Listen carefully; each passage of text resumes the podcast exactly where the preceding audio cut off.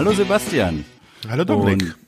Und, hallo und herzlich willkommen, liebe Zuhörer, bei einer neuen Folge vom TV Serienstars Podcast. Eurem Podcast, in dem es darum geht, dass wir über alte Fernsehserien aus den 80ern und 90ern sprechen. Die Fernsehserien unserer Kindheit, die Fernsehserien unserer Jugend. Und Sebastian, wir haben im Vorfeld gerade, jetzt geht's bei mir auch schon wieder los, ähm, so ein bisschen Sprachübungen gemacht. Also für die, für die Zuhörer, wir äh, zählen quasi immer so runter, drei, zwei, eins und dann äh, drückt jeder bei sich zu Hause auf Aufnahme. Und davor haben wir jetzt gerade so äh, spaßeshalber so, man räuspert sich nochmal oder man gibt so ein paar, was war's, P und Puh Geräusche von sich. Ja, die, die harten Laute, die P-Laute, T-Laute, K-Laute. Genau. Aber äh, jetzt sind's, ähm, das ist scherzhaft gemeint gewesen. Also wir machen das nicht wirklich vor jeder Aufnahme. Ja, natürlich nicht. Wir haben es jetzt einfach mal aus Spaß gemacht, weil man, ja, weil wir, weil wir blöd sind. Und jetzt habe ich die ganze Zeit diesen Frosch im Hals davon. Das ist total doof. Und da ist mir so eingefallen, hm, hätte ich das jetzt alles nicht gemacht und hätte ich jetzt nicht darüber nachgedacht, dass ich jetzt keinen Frosch im Hals haben darf, weil ich ja jetzt Aufnahme mache, dann wäre das alles gar nicht passiert. Also eigentlich selbst, selbst erzeugtes Problem. Ja, aber das, so ist das halt. äh, Sebastian, möchtest du dann, ich sag doch, es geht los, eine Sekunde. da. Möchtest du unseren, mein Gott, wie unprofessionell heute. Möchtest du unseren Zuhörern sagen, um welche Serie es heute geht? Ja, heute geht es um Parker Lewis, der Coole von der Schule, wie es im Deutschen hieß, oder im Englischen Parker Lewis Can't Lose. Can't Lose. Genau. Teenage-Comedy-Serie, Sitcom, kann man das sagen? Ja, Sitcom würde ich jetzt vielleicht nicht unbedingt. Ähm, geht schon so ein bisschen in die Richtung, aber ist schon eher wirklich so eine richtige Serie. Genau. Die Serie ist 1990 bis 1993 gelaufen, 73 Folgen in drei Staffeln. Die Erstausstrahlung in den USA war am 2. September 1990. Äh, Sebastian, welcher Sender war denn das nochmal? In Amerika lief das aus Fox. Da kommen wir aber auch noch dazu, warum das bei Fox mhm. gelaufen ist, weil es wurde nämlich eigentlich von äh, Columbia Pictures für CBS produziert. Mhm. Und in Deutschland ist die Serie dann am 15. Februar 1993 das erste Mal gelaufen auf dem Sender Pro7. Das ist auch schon wieder so geil. Eine Serie drei Jahre später, da war die ja in den USA eigentlich schon durch, die Serie mit ihren drei Staffeln. Ähm, Drei Jahre später kommt sie dann nach Deutschland. Wir hatten das ja schon mal bei irgendeiner anderen Serie, wo wir drüber gesprochen hatten, diese, diese krasse Zeitverzögerung, die es damals gab. Äh, wenn man sich heute vorstellt, irgendeine aktuelle TV-Serie, zum Beispiel, nehmen wir Picard jetzt gerade auf ähm, Amazon Prime, mhm. und dann kommt das drei Jahre später auch dann jetzt nach Deutschland. Das ist irre, wie sich das geändert hat. Ne? Ja, darüber kann, da kann man ja zum Beispiel auch jetzt ähm, wirklich ein aktuelles Beispiel nehmen ähm, die Serie The Mandalorian, die in Disney, auf Disney Plus in Amerika jetzt im November gestartet ist, letztes Jahr. Ja. Und sich die deutschen Zuschauer jetzt bis März diesen Jahres äh, erwarten müssen, dass sie es sehen können, weil halt Disney Plus erst im März hier startet und da schon der Aufschrei richtig groß war. Mhm. Also ja klar, äh, der Geduldsfaden ist bei weitem nicht mehr so äh, vorhanden. Auf der anderen Seite, man hat ja damals nicht gewusst, was es für Serien gab. Ne? Ja, da kommen wir bei Parker Lewis auch nochmal dazu. Da das Internet in den 90er Jahren oder Anfang der 90er noch nicht so verbreitet war, ähm, waren die Leute auch noch nicht so informiert und Parker Lewis hat aber auch einen besonderen Bezug dann noch zum Internet. Da kommen mhm. wir dann aber auch noch dazu. Ja. Ich bin gerade am überlegen, weil du sagst, dass Internet nicht so verfügbar war. Puh, ich bin echt mir nicht sicher, wann ich die ersten, also ich weiß, es waren diese AOL-CDs mit den 20 Stunden gratis Internet, wann das mhm. war.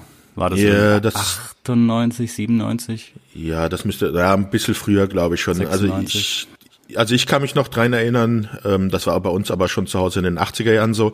Mein Bruder hatte ein C äh, 128, seinen alten C64 hatte ich bekommen und bei seinem C128 hatte er einen Akustikkoppler. Das ist so ein schönes Gerät gewesen, da hast du dann einfach dein Telefon genommen und hast den Hörer da drauf gesteckt und hast dich dann so in Blackboxes reingewählt. Das war ja, ja. so ein Vorläufer vom Internet.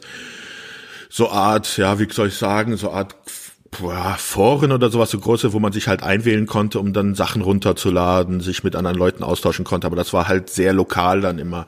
Genau, das kenne ich auch noch, diese, diese Mailboxen, wo du auch eine lokale Telefonnummer gewählt hast, das ja auch anhand der ähm, ja, Telefongebühren normal abgerechnet wurde. Und die Mailboxen waren dann alles so ASCII-ANSI-Zeichen, sah aus wie so ein Videotext. Ja, ja, aber ich meine jetzt so das typische Inter Internet, so wie wir es heute kennen. Ja, ich glaube, das war also 95, glaube ich, würde ich jetzt mm. mal so schätzen, aber da bin ich mir jetzt auch nicht ganz sicher. Ja, ja. Naja, auf jeden Fall ähm, Parker Lewis, der Coole von der Schule, Februar 1993 pro 7. Und ganz ehrlich, um mal gleich einen Einstieg zu machen, die Serie hat mich damals so voll komplett unerwartet von der Seite getroffen. Das war ähm, wow, total irre. Ja, also die Serie ist, glaube ich, für viele Leute, die in den 90ern gelebt haben, also in Amerika, glaube ich, ein bisschen mehr als hier jetzt in Deutschland, schon für viele wirklich so eine, ja, das, das hat so die, die Jugend getroffen. So was so in den 80er Jahren so die Filme von John Hughes waren, hat dann äh, die Serie. Wow, wir sind keine fünf Minuten in dem Podcast drin und du gehst auf diesem Pfad. Ich habe schon äh, intern in meinem Kopf Wetten abgeschlossen, wann du auf den Ferris Bueller Train aufspringst. Nicht nur Ferris Bueller, aber mit Ferris Bueller hat diese Serie auch viel zu tun und da werden wir bestimmt auch drauf kommen. Aber insgesamt auch dieses ganze John Hughes äh, Övre mit Sixteen Candles Weird Science und solche, also für mich ist ja John Hughes einer der größten Regisseure und Drehbuchautoren, die es je gab, leider ja schon viel zu früh mit 59 Jahren verstorben. So ein Mitbegründer halt dieser Teenie-Film-Ära und da greift halt Parker Lewis auch extrem drauf zurück. Ich habe hier sogar in meinen internen Notizen den Vermerk gemacht, dass der Sebastian wahrscheinlich sehr ausschweifend über genau diesen Zweig sprechen wird. sehr schön. Und es hat keine, naja, sechs Minuten gedauert. Ja. Okay, ja. Aber ähm, gut, zu der Serie erstmal. Ähm, wollen wir kurz sprechen, von wem die ist? Ja, von einem gewissen Clyde Phillips und Lon Diamond. Ist das ein echter Name, ganz ehrlich? Lon Diamond? Ich dachte, hallo, das kann doch kein, das ist doch irgendein Pseudonym. Ja, aber, aber scheinbar existiert dieser Mensch wirklich. Ja, man muss aber auch dann zu sagen zu Lon Diamond, dass da halt auch nicht mehr sonst viel hinten dran ist. Äh, nein, das stimmt, da ist nix. Ich konnte nicht sehr viel über ihn finden. Wobei er noch der Writer für eine Serie war, die so mit einem der geilsten Serientitel ever hat. Weißt du, meinst du Super Ninjas? das Superhuman Samurai Cyber Squad. Ganz also die, ehrlich, okay. das ist doch der geilste Name ever für eine Fernsehserie. Ja. ja, ja, so Lon Diamond tatsächlich ähm, habe ich auch nicht viel gefunden. Aber Clyde Phillips, hallo Clyde Phillips, da war ich ja komplett baff, als ich gesehen habe, was der noch gemacht hat. Ja, der kann man sagen, der war eigentlich durchgehend äh, danach fast immer irgendwo Produzent bei irgendeiner Serie. Und wohl die bekannteste, bei er dann, wo er dann Produzent war, ist halt Dexter. Genau, Showrunner bis Season, einschließlich Season 4 von äh, Dexter. Ja. ja, und selbst da kann man Parallelen zu Parker Lewis ziehen. Äh, wow, Wow, mindblowing. Was ist denn da heute los mit dir? Du hast einen Lauf, Sebastian. Stimmt, krass. Ja, es ist auch in beiden Serien redet der Protagonist äh, aus der Off-Stimme äh, immer mit dem Zuschauer. Ja, ja. Und Parker Lewis ist gerade einen Ticken gruseliger geworden. Wer weiß, vielleicht ist das so die Weiterentwicklung, was aus Parker Lewis nach seiner Schulzeit geworden ist. Ohne Scheiß. Das ist es. Ja, Parker Lewis ist Dexter, Dexter Morgan hieß er, glaube ich, ne? Ja. ja. Der alte, De wow. Völlig meine, boah, das sind völlig neue Erkenntnisse. Das ist ein Serienkosmos. Ja. Aber wo wir jetzt schon über die Produzenten hm? reden, äh, würde ich, glaube ich, gerne mal einwerfen, wie es denn überhaupt zu der Entwicklung dieser Serie gekommen ist. Wir hatten es ja schon bei anderen Serien, dass es meistens irgendwie so ein äh, so ein ja von dem äh, von dem Creator irgendwie schon so eine Idee war, mit der er jahrelang schwanger war, wo er dran gearbeitet hat, wo er dann Leute gesucht hat, die dann ihm das produzieren.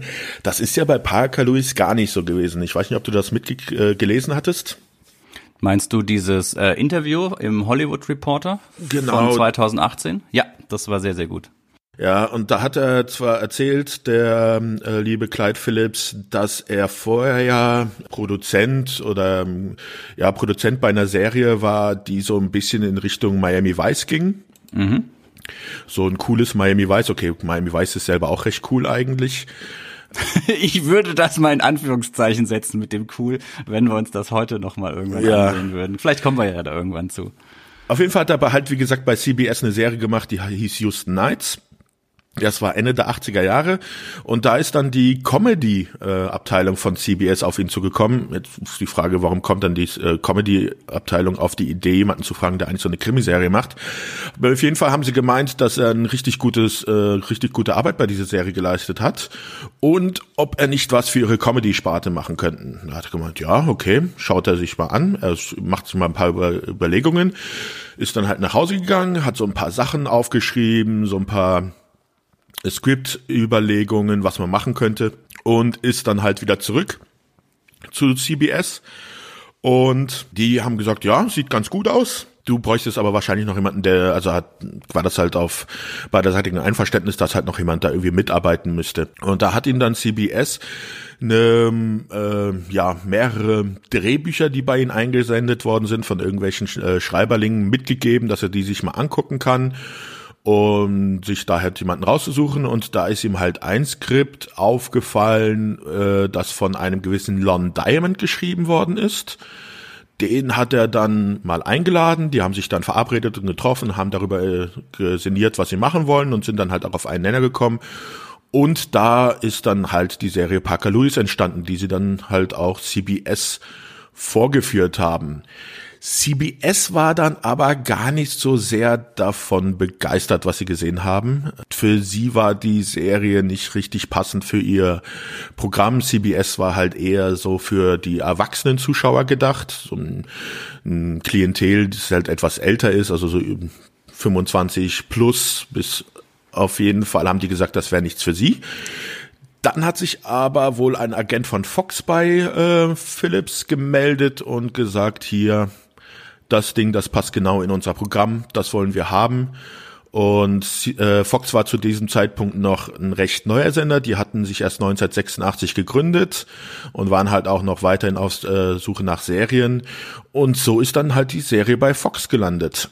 Ich finde diese ganze Entstehungsgeschichte total genial, weil der Clyde Phillips war ja damals auch noch ein ja recht recht neuer, unerfahrener Schreiberling, kann man sagen. Ja. Und ähm, in diesem Hollywood Reporter Artikel steht ja auch drin, dass sie ja mal auch aus einem ihrer Büros rausgeschmissen wurden, ne? Wegen der Simpsons. Wegen, wegen den Simpsons, weil sie gesagt haben, hier, wir brauchen den Platz, verpisst ja. euch raus hier.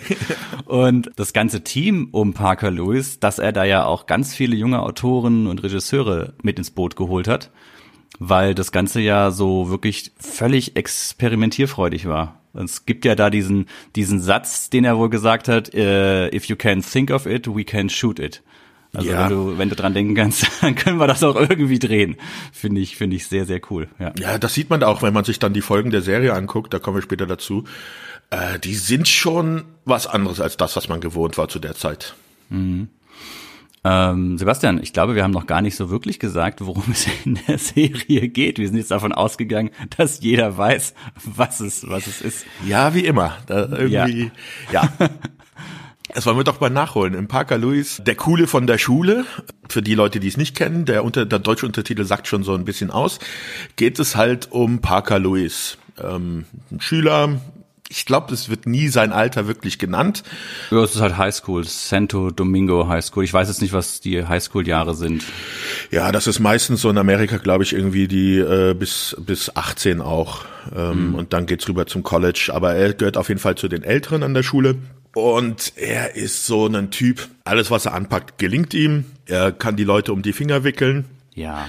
Er, er, er meistert das Schulleben, das, wo wir als Zuschauer in unseren Jugendjahren immer irgendwie die, das Problem hatten, ach, wir müssen wieder zur Schule, wie kriege ich das hin? Die ganzen ganzen Sachen, die man mal machen muss, die ganzen dummen Fächer, die ganzen dummen Lehrer, die die anderen Mitschüler, die mit denen man jetzt nicht befreundet ist, die nerven, wie man halt dann diesen Schulalltag überlebt, was für ja viele Schüler immer ein ziemlicher Kampf war, ist halt für Parker Lewis kein Kampf, sondern eher halt die Freude am Leben. Also er ja. meistert es und er gestaltet die Schule so für sich, dass es ihm Spaß macht.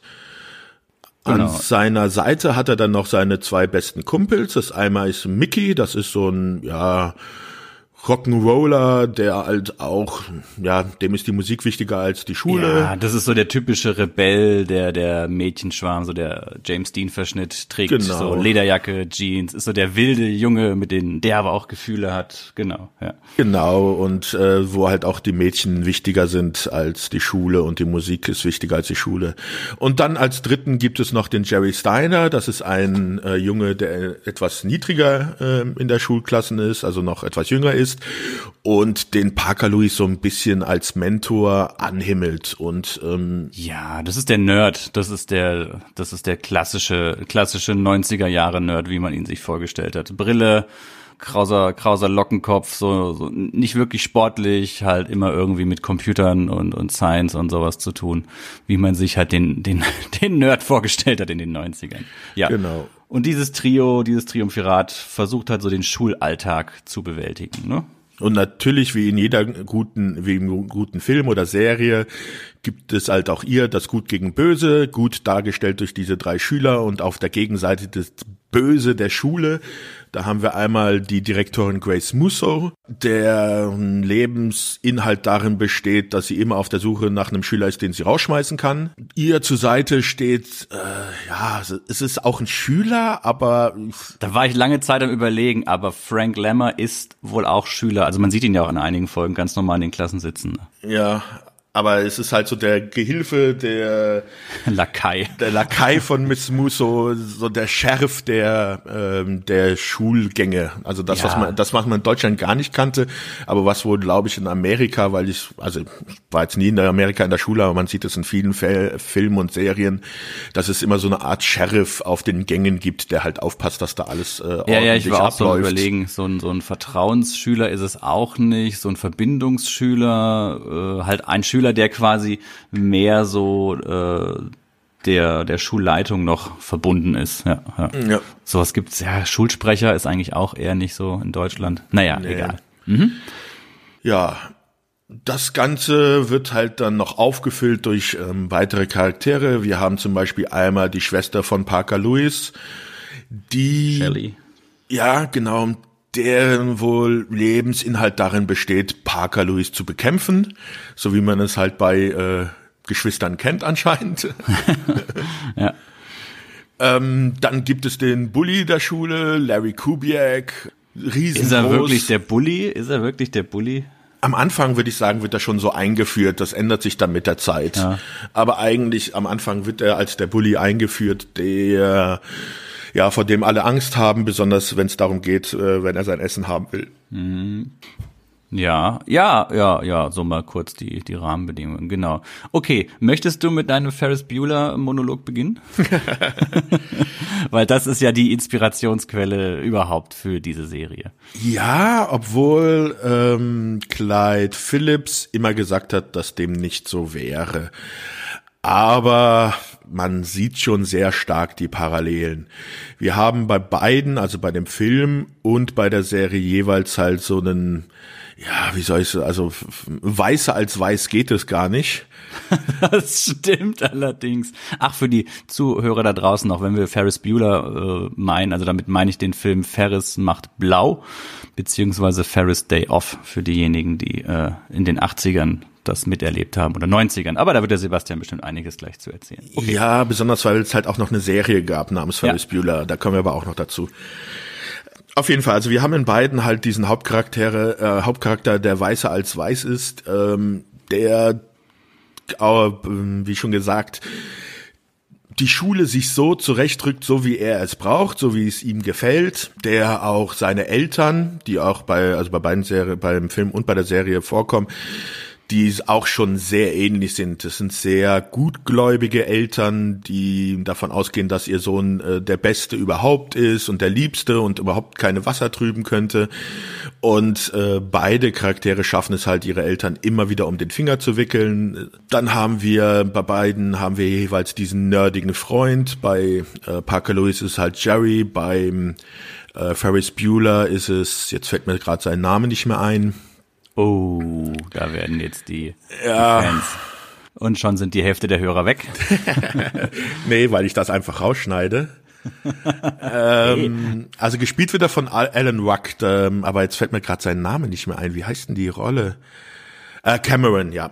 Diesen etwas nerdigen Freund, ähm, der, den sie auch die ganze Zeit halt so manipulieren, dass sie das bekommen, was sie haben wollen.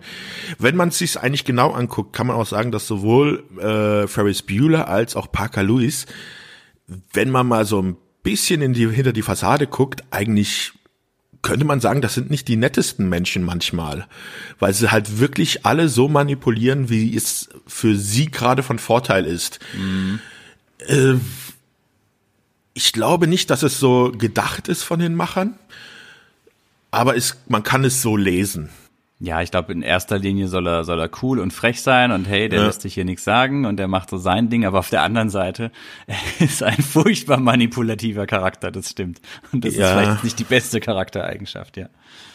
Dann beide Charaktere haben jeweils eine Schwester, die ja alles daran legen wollen, irgendwie, dass halt ihr Bruder schlecht dasteht, besonders vor den Eltern. Äh, bei Ferris Bueller wird das gespielt von Jennifer Grey. Da ist es, glaube ich, eine ältere Schwester. Jetzt bei Parker Lewis ist es halt eine jüngere Schwester. Aber das ist halt auch nur so ein kleiner Unterschied. Dann haben beide jeweils als Nemesis halt ähm, den Direktor der Schule. Bei Parker Lewis, wie gesagt, ist es Frau Musso. Bei Paris Bueller ist es der Direktor Ed Rooney, der versucht alles daran zu setzen, äh, Ferris Bueller irgendwie nachzuweisen, dass er den Tag halt blau gemacht hat, um ihn dann von der Schule zu verweisen. Das gleiche haben wir auch bei Miss Musso, die immer wieder versucht, irgendwie Parker Lewis nachzuweisen, dass er irgendwas in der Schule verfehlt hat, dass er sich falsch verhalten hat, dass sie ihn halt dann irgendwann mal endlich von der Schule weg äh, runterschmeißen kann was dann aber immer wieder umgedreht wird. Also das Parker hat dann immer irgendwie einen Ausweg, ähm, wie er sich dann da rausreden kann. Also kann, würde ich schon sagen, dass man da sehr stark die Parallelen sehen kann.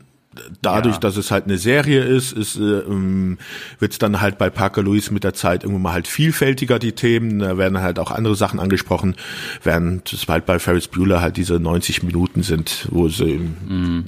ja die Geschichte erzählen. Ja, ich habe mir, Parker Lewis habe ich mir auch so ein bisschen, wenn ich mir überlegt habe, das zu definieren, hatte ich mir den Satz aufgeschrieben, ähm, so eine Mischung aus 80er Jahre Coming of Age, mhm. 90er Jahre und ähm, so einer gewissen, ja, Reggae-Lässigkeit. Und das alles gemerged zu so einer Teenager-Comedy-Serie, die irgendwie auch, und da kommen wir ja noch zu, auch so ein bisschen cartoony ist in, in ihrer gesamten Ausführung. Ist das überhaupt ein Wort? Cartoony? Ja, also, also Zeichentrick-Elemente kommen bei Parker Lewis auf jeden Fall sehr viele vor. Ja, aber man darf sich halt nicht als Zeichentrick in dem Sinne vorstellen, sondern das ist halt alles, alles real. Also. Ja, es ist ein real gewordener Zeichentrick, würde ich sagen. Ja, Wahnsinn, ja. Und damit auch seiner Zeit tierisch voraus irgendwo, ne? Ja. ja. War das schon zu Ferris Bueller? Ähm, ich hätte jetzt gedacht. Natürlich, ja, natürlich kommen wir dann halt noch zu dem, wahrscheinlich, wofür auch Ferris Bueller so mit am bekanntesten ist, ist halt das Breaking the Fourth Wall. Mhm. Also dieses Brechen der vierten Wand. Äh, für die Leute, die das nicht wissen, die vierte Wand, das ist sozusagen, das kann man schon bis aufs Theater hin zurückführen überlegt man sich mal so diese typische The Theaterbühne, die vor einem ist, ähm, und dann im Besonderen bei ja, so Kammerspielen, also Theaterstücken, die halt eigentlich in irgendwelchen Räumen oder sowas dargestellt werden, hatte man immer diese, hatte immer, immer, immer drei Wände. Die vordere, die war halt offen, weil da hat halt der Zuschauer sich das angeguckt und wie im Theater hat man auch bei, bei Zuschauer beim Fernsehen und Film halt diese imaginäre Wand, die eigentlich dort jetzt wäre. Beim Fernseher ist es halt der Bildschirm und äh, im Theater war es halt einfach, die musste man sich am Anf sozusagen am am Fuße der Bühne halt vorstellen. Mhm. Und diese vierte Wand, die ist halt imaginär, aber eigentlich vorhanden, so dass es halt keine Interaktion zwischen dem Zuschauer und den Personen auf der Bühne beziehungsweise im Fernsehen oder im Film gibt. Im Theater gab es das aber schon recht früh, dass es hier halt zu Situationen gab, kam, wo dann halt der Protagonist sich an das Publikum gewendet hat. Das war im Theater auch recht einfach, weil halt dort der Schauspieler auch einfach wirklich einen Zuschauer ansprechen konnte, weil er ihn ja auch sieht und dann direkt mit ihm interagieren konnte. Das ist wiederum beim Film und Fernsehen jetzt nicht so ganz möglich gewesen. Ähm, und deswegen ist es da auch erst recht spät gekommen, dass halt diese vierte Wand gebrochen worden ist. Das ich habe mal geguckt, ob man so irgendwelche Filme finden kann, die das als allererstes gemacht haben, aber so einen wirklichen Film, der, wo man historisch belegen kann, der war als erstes da, das gibt's jetzt nicht. Man kann sagen, dass einer der ersten Filme, wo es halt wirklich wahrgenommen worden ist und äh, wo damit auch gespielt worden ist im Film, ist halt von Woody Allen in Annie.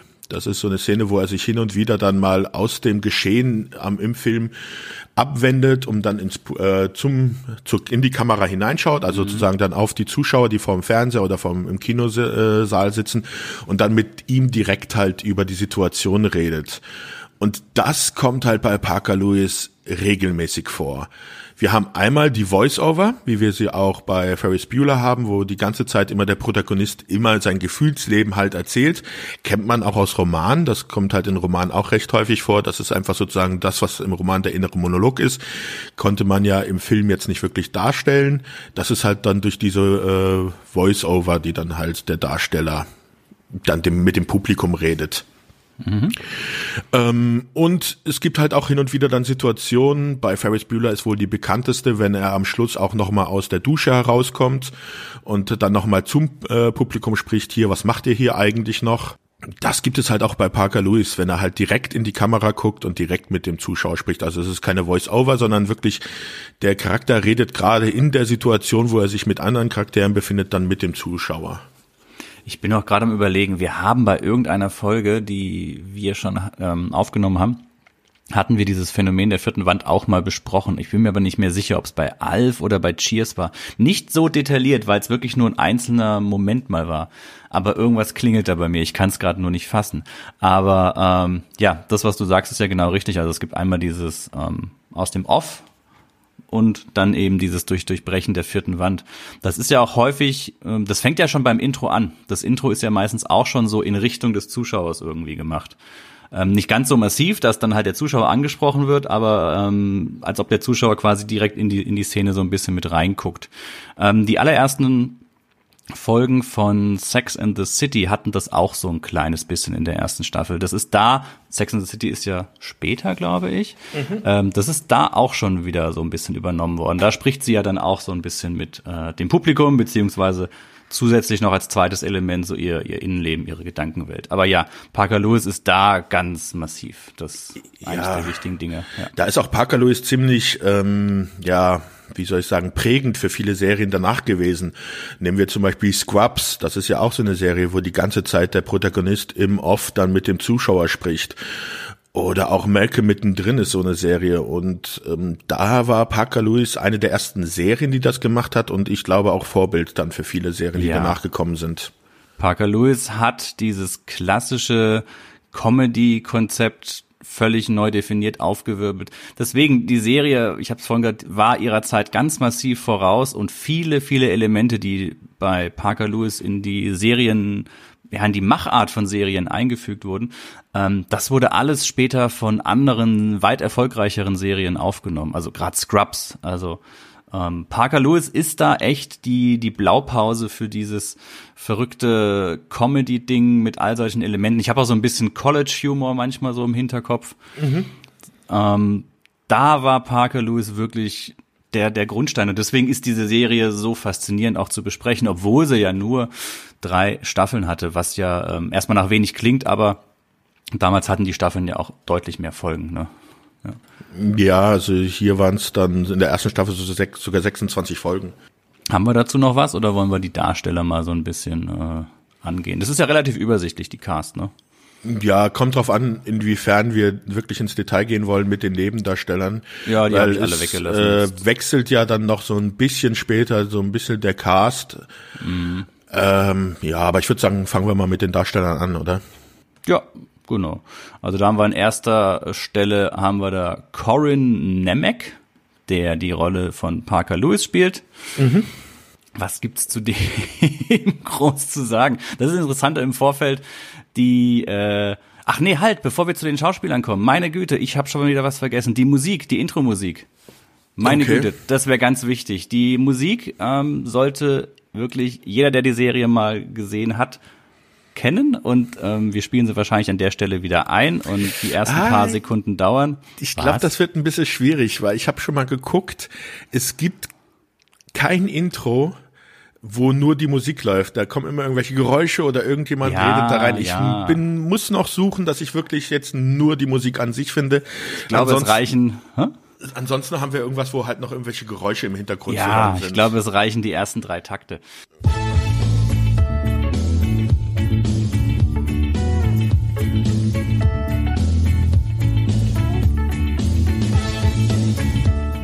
Nee, aber die Musik ist, und das hat mich auch sehr überrascht, die ist von Dennis McCarthy, der auch schon zweimal den Emmy gewonnen hat, ist ein Komponist von Filmmusik und der hat unter anderem die Titelmelodie von Star Trek Deep Space Nine gemacht, von Raumschiff Enterprise das nächste Jahrhundert, von Raumschiff Voyager, von Enterprise, von Twilight Zone. Der hat die Musik von MacGyver gemacht und von Dawson's Creek. Das hm. ist also wirklich kein Unbekannter. Ist ein Freund von Brent Spiner, also von Lieutenant Commander Data. Der hat 18 Mal den ASCAP Award gewonnen, den American Society of Composers, Authors and Publishers Award. Also der hat wirklich unglaublich viel gemacht. Er hat Musik von Sliders hat er gemacht. Ähm, ja, Denver Clan hat er Musik gemacht. Äh, V, die Außerirdischen kommen und so weiter und so fort. Ähm, das Geile halt wirklich die Musik von den ganzen Star Trek Serien. Ne? Ja. Wollte ich nicht unerwähnt lassen. Ja, das ist auf jeden Fall ein Name. Okay, zurück zu Corin Nemec. Ja, der Schauspieler von Parker Lewis. Ich habe nicht viel über ihn gefunden, ne? Ja. Dass er neben Parker Lewis nicht wirklich viel gemacht hat. Also ähm, bei der Fernsehumsetzung von der Stephen King-Verfilmung The Stand, das letzte Gefecht, war er dabei.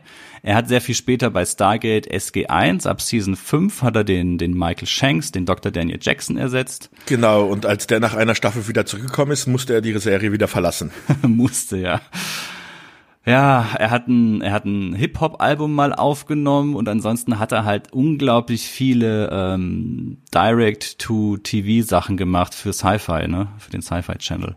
Ja, was vielleicht noch ganz interessant ist, was ich aber leider nicht sehen konnte, ich glaube, das, äh, weil ich habe es auch nicht gefunden mehr im Netz, das ist, glaube ich, auch nur in Amerika zugänglich, hat er zusammen mit David Faustino eine äh, Webserie gemacht namens Starving. Starving. Ja, ja, der Name also, ist genial. Also halt Star wie der äh, Stern und dann halt zusammengesetzt Starving, also wie verhungern.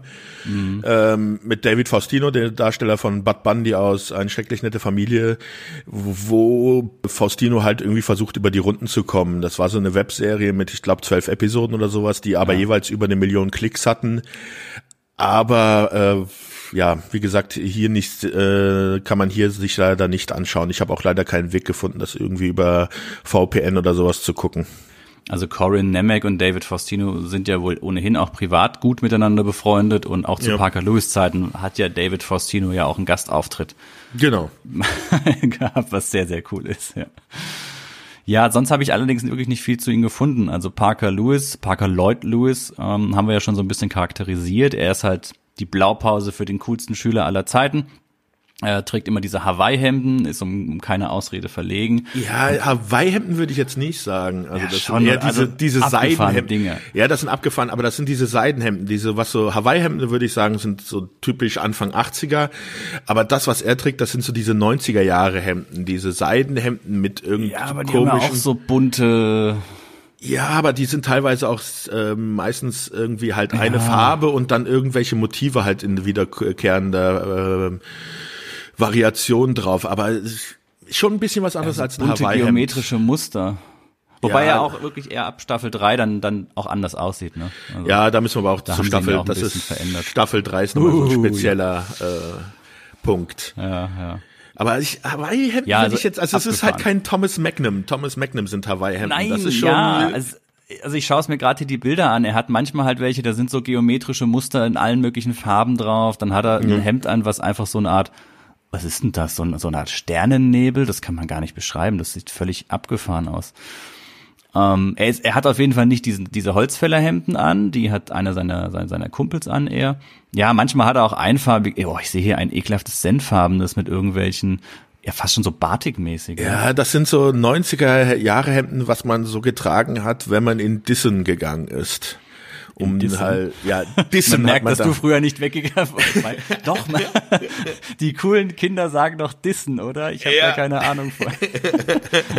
nee, aber ich glaube, du bist ziemlich akkurat. 90er Jahre, wir gehen in die Disse. Ich glaube, das war 90er, hat man gesagt, wir gehen in die Disse.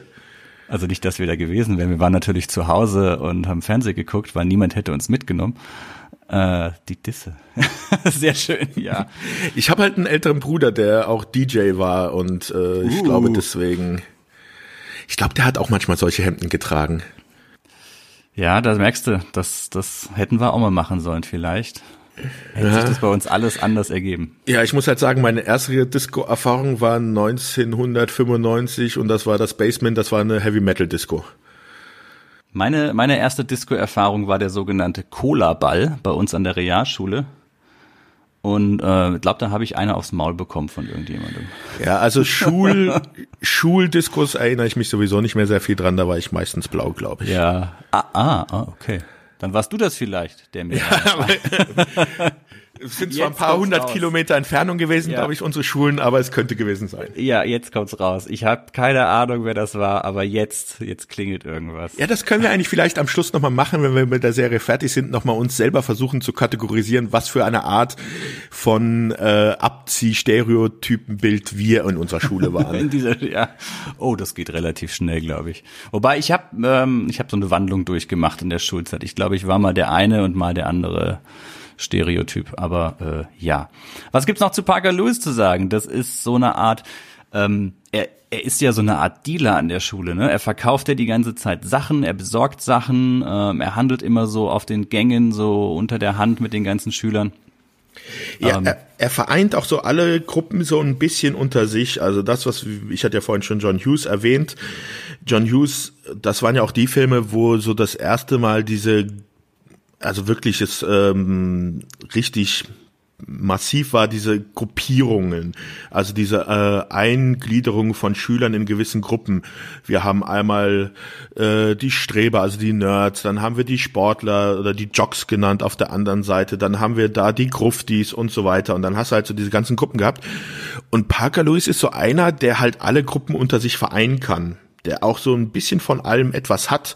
Also zum Beispiel ist er auch sehr technikaffin, kann mit Videokameras umgehen, kann die Fernsehanlage in der Schule und sowas manipulieren. Sachen, die man halt eigentlich nur einem typischen mhm. Nerd zuschreiben würde. Aber Parker Lewis, der ist so, so der Hans Dampf in allen Gassen, der halt irgendwie alles unter sich vereinen kann, der mit allen auch zurechtkommt. Hans Dampf in allen Gassen, das ist auch ein wunderschöner Begriff, den ich ja. lange nicht mehr gehört habe. Da merkt man, wie alt du bist. Ähm, mir ist auch ich noch eingefallen, The Breakfast Club geht ja, finde ich, auch so in die Richtung, auch wenn es da ein Ticken ernster ist. Ist ja auch ein John so Hughes Film. Genau, was gerade so die ähm, unterschiedlichen Typen mhm. von Schülern eben ist. Da ist ja auch die Darstellung ganz, ganz klassisch. Ne? Ja, da ist auch dieses typische Thema, was auch bei Parker Lewis so ein bisschen vorkommt, ist halt dieses, wir, die Jugendlichen, äh, leben in unserer eigenen Welt und werden einfach von den Erwachsenen nicht verstanden. Mhm. Und das haben wir auch bei Parker Lewis. Also wenn du dir die Eltern anschaust, die äh, werden ja immer leicht dümmlich dargestellt, ähm, die dann so in ihrer eigenen Welt leben und mit dem, was Parker Lewis macht, eigentlich nichts anfangen können. Ja, aber auf der anderen Seite, sie haben einen Videoverleih. Allein das ist ja auch schon irgendwie wieder cool, weißt du? 90er Jahre VHS-Verleih und wenn deine Eltern sowas haben, heutzutage wären sie hoffnungslos pleite. Ja. es gibt keinen Videoverleih mehr. Deswegen muss ihr Sohn halt auch Serienmörder werden. Genau. Und so. das hat ihn vielleicht in das Serienmörder-Dasein getrieben irgendwann. Ja, ne? ja. Ja. Nee, also allein das ist ja auch schon cool, aber ja, vor allem der Vater, es kommt ja oft ziemlich, ziemlich dümmlich rüber, ja. Ja. Ja, äh, ansonsten habe ich jetzt zu Parker Lewis gerne. Aber du hast gerade noch eine Sache gesagt, die mir ganz äh, wichtig schien. Dieses, ähm, die Kinder oder die, die Teenager haben so ihre eigene Sprache, ihre eigene Welt und die Erwachsenen verstehen das nicht so ganz. Das war das, was mich damals 93 Februar, da war ich zwölf noch, was mich ganz stark abgeholt hat, als ich die Serie gesehen habe. Da war echt so der Gedanke, wow, das ist eine Serie, die meine Sprache spricht. Das ist eine Serie, die mich versteht das genauso, genauso ist es. Mal sei dahingestellt, dass in Deutschland die Schule definitiv nicht so war, wie es in der Serie dargestellt ist. Ganz und gar nicht. Aber man hat sich immer gewünscht, dass es irgendwie auch so cool ist in der Schule, wie wie es ja, in der Serie ist. Auch Aber, die Probleme, die sie am mhm. Anfang haben. Also die erste, die Pilotfolge geht ja schon damit los, dass jetzt Parker Lewis und Mickey sich in das gleiche Mädchen verlieben. Das sind halt so typische Schülerprobleme. Damit kommt man mhm. sich halt identifizieren. Später haben sie es dann leider übertrieben in der dritten Season. Da ist es dann alles äh, etwas in eine andere Richtung gegangen. Aber ja, das, dieses, hey, das ist eine Serie, die spricht deine Sprache. Wir sind, äh, wir sind einer, also du gehörst zu uns quasi, lieber zu, Zuschauer. Wir verstehen dich. Ähm, hat sie, hat mich damals super angesprochen. Ja. Ja, wen haben wir noch? Genau. Dann Parker Lewis bester Freund. Oder wolltest du noch irgendwas zu Corin Nemec sagen? Ja, also da gibt's also das werden, werden wir aber bei vielen dieser Darsteller sehen, eigentlich bei fast allen, dass außer Parker Lewis da nicht mehr viel gewesen ist. Ja, also und selbst, im Film und ja, Fernsehen. Genau, und selbst Corin Nemec ist da jetzt so die ja, das ist auch nicht viel, aber naja. Okay, kommen wir kurz weiter. Ähm, Parkers bester Freund, der Mike, der Mike Randell, der diesen Satz geprägt hat im Deutschen, coole Sache Parker, wenn mhm. Parker Lewis irgendwie wieder was Cooles macht. Äh, haben wir ja schon gesagt, der Rebell, der, der Rock'n'Roll, E-Gitarre und so weiter. Gespielt von einem Schauspieler namens Billy Jane, beziehungsweise Billy Jacoby, der jetzt auch, ähm, das, das ist sehr interessant, ähm, bekannt war durch Nebenrollen in Trapper John, MD, in Golden Girls, A-Team, 21 Jump Street. Der hat immer so diesen, diesen kleinen Rowdy und Rebell gespielt. Das war so die Rolle, die ihm auf den Leib geschnitten war. Ja, wo ich ihn noch erkannte, war halt aus der aus der Ende der 70er Serie Die Bären sind los. Mhm. Diese ähm, Serie über den, so ein Kinderbaseball-Team, da hat er mitgespielt. Und auch in Cujo, der Stephen King-Verfilmung, hat er mhm. mitgespielt. Ja, also der war, also der war nicht untätig. Also wenn man sich genau anguckt, seine Filmografie, das ist Wahnsinn, was der gemacht hat. Die Liste ist endlos lang. Bis 2000 hat er wirklich jedes Jahr zig Sachen gemacht. Ähm, überall halt Nebenrollen in Serien. Mhm. Und ab 2000 wird es dann deutlich weniger. Also der große Durchbruch, der war wohl nie gegeben. Aber ich habe noch was Schönes gefunden. Aber Sebastian, du möchtest was sagen? Ja, wahrscheinlich das, was du gefunden hast, nämlich dass er dann halt auf die andere Seite der Kamera gewechselt hat. Weil er wurde dann halt Regisseur für Werbe- und Musik, äh, Werbefilme und Musikvideos. Genau, also ich habe hier eine riesige Liste mit TV-Commercials, die er gemacht hat. Und zwar sehr, sehr viele äh, TV-Commercials, wo er zum Teil aber auch noch vor der Kamera war. Ähm, er hat äh, eine Werbung, eine TV-Commercial für Taco Bell gemacht. Das war aber 98. Ich denke, da wird er noch Schauspieler gewesen sein. Er hat für Dockers hat er TV-Commercials gemacht, äh, für McDonald's, ähm, für irgendeine Versicherung und so weiter. Also äh, der ist ja nicht untätig, aber die Schauspielersache, die hat bei ihm irgendwie nie so funktioniert. Ja, aber das war auch in einem Interview, das ich gelesen hatte, wo alle Schauspieler dann auch uno sono gesagt haben, dass sie halt bei Parker Lewis als sie bei Parker Lewis mitgespielt haben, auch sehr viel halt über die Art, wie man Film und Fernsehen macht, gelernt haben. Mhm. Da, wie du schon erwähnt hattest, die Serie doch ähm, viele Sachen neu gemacht hat, weil sie ist, also wie du auch schon gesagt hattest, das, was ähm, stellst dir vor und wir machen es. Ja, ja. Und da haben dann halt viele auch gelernt, halt, wie man halt auch auf der anderen Seite der Kamera arbeiten kann. Mhm. Ja, ich schaue hier noch. Also da ist tatsächlich nichts. Er hat mal eine Folge bei Renegade mitgespielt. Walker Texas Ranger. Er hat mal bei einer Extreme Ghostbusters Folge war er Voice Actor, bei Charmed war er mal eine Folge dabei, also ja. Nicht so wirklich viel. Ja, ja, wie man halt über die Runden kommt. Ja, dann kommen wir aber jetzt mal zu einem der ganz interessanten, und zwar Jerry Steiner, der dritte im Bunde, der der Nerd, der ja auch dadurch immer sich bekannt äh, gemacht hat, dass er immer gesagt Mr. Lewis Sir gesagt mhm. hat, weil er ja so zu ähm, Parker Lewis aufschaut und ganz bekannt auch dieses Eek, dieser Aufschrei, wenn er sich äh, über irgendwas erschreckt, gerade vor allem wenn Miss Musso auftaucht oder sowas, ja. dass er dann immer so Eek wegrennt, äh, sich in seinem Spind versteckt oder wie so eine ja, wie so ein erschrockenes kleines Frettchen irgendwie in Angststarre verfällt. Ähm, und der wurde gespielt von Troy W. Slayton.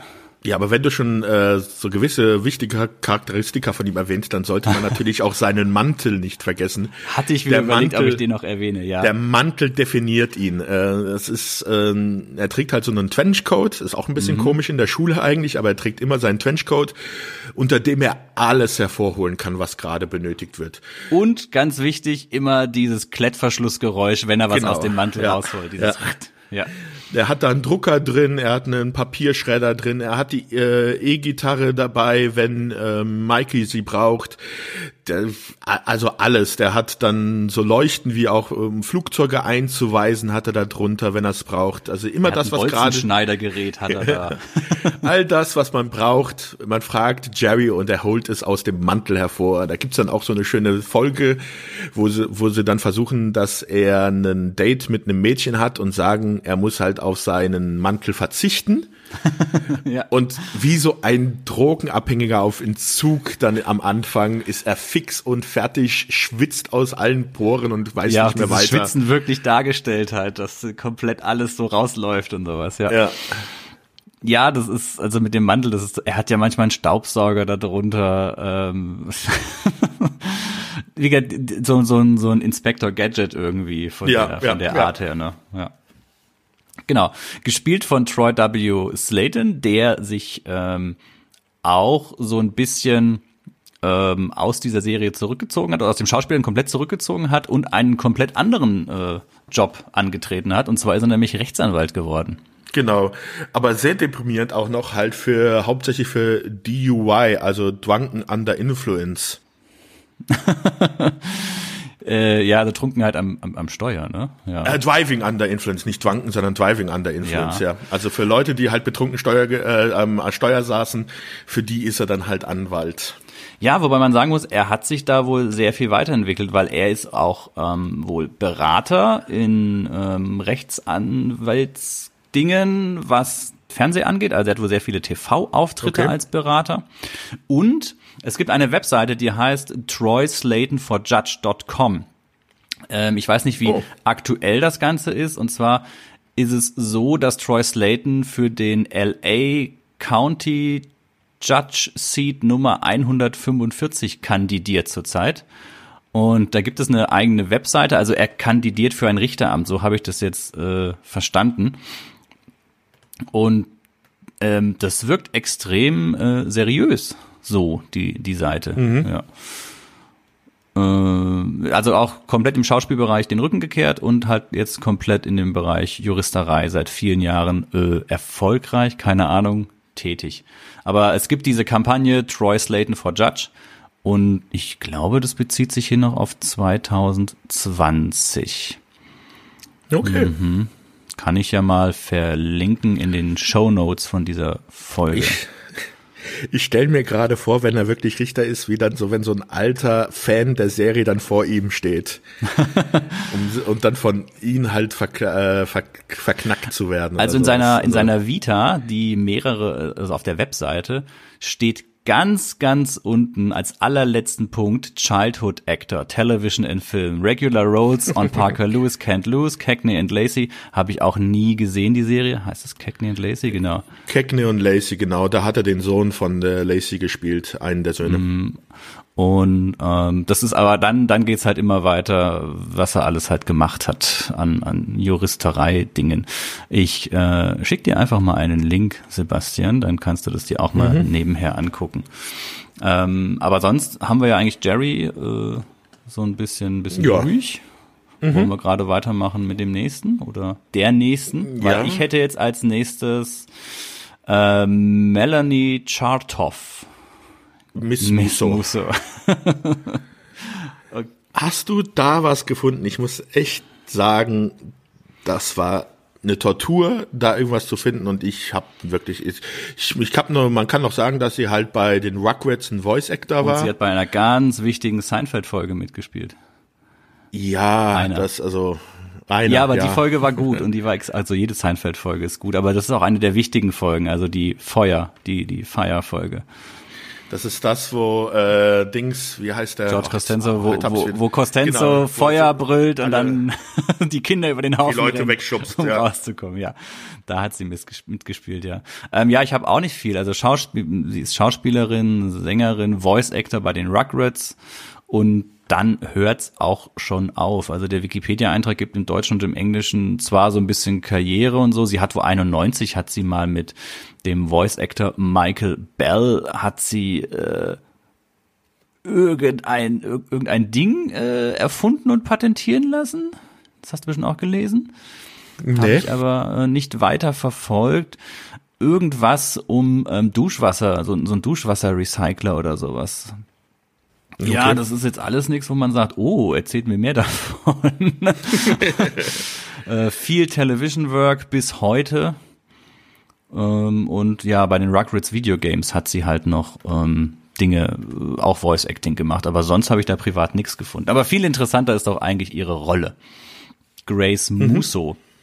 Ähm, ganz bekannt darüber, dass sie ja beim Öffnen der Tür ihres Büros, also sie ist ja die Direktorin der Schule, dass sie beim Öffnen der Tür ihres Büros die Scheibe immer zerstört. Ja, öffnen, schließen, ja. je nachdem. Also da haben sie sich bei der Serie auch immer neue Sachen einfallen lassen, wie halt die Scheibe mhm. kaputt gehen kann.